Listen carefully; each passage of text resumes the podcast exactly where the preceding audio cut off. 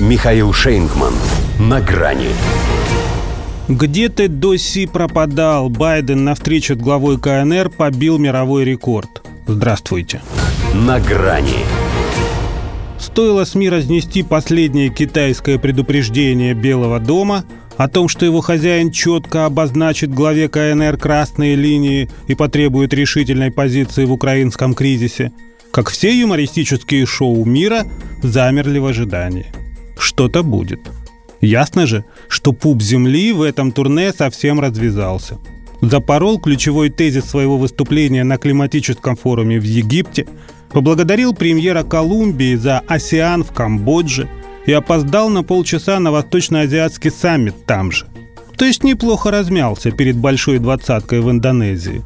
Хотя это рукопожатие с Си Цзиньпином он, похоже, репетировал все то время, что все крутили у виска, полагая, что он здоровается с пустотой.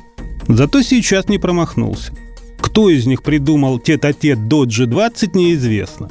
Но именно США такая последовательность должна устраивать больше всего. Пусть и принято, что гвоздь программы идет в конце представления, тут особый случай. Во-первых, к концу у них может пропасть всякое желание друг с другом общаться. Во-вторых, потому Джои следовало предварительно переговорить с Си, чтобы, если и не обратить его в свою веру, например, с потолком цен на российскую нефть, то как минимум нейтрализовать.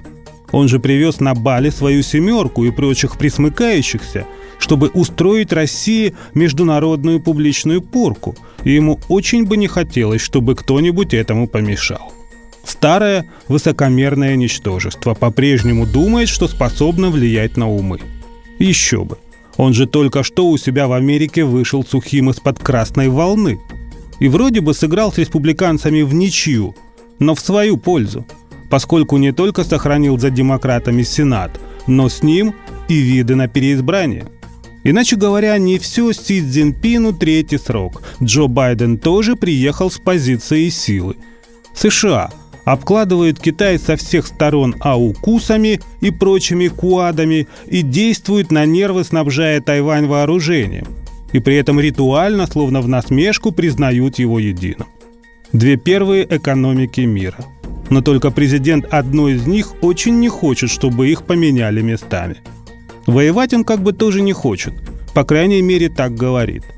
На саммите в Камбодже заявил, что Штаты продолжат активно конкурировать с КНР – но так, чтобы не доводить дело до конфронтации. Очень это напоминает «мы не ищем конфликта с Россией и не будем вступать с ней в прямое противостояние». Еще это похоже на «я знаю меру и всегда могу остановиться». А потом просыпаешься в салате и не помнишь, как тут оказался. Разница в том, что если перебрать в отношениях с ядерной державой, можно и не проснуться. А Джонни выглядит человеком, способным себя контролировать. Хотя кое-чего он этой встречей уже добился. Улучшил свое личное достижение. Назвал же как-то себя мировым рекордсменом по разговорам с Си. 78 часов, только он и я.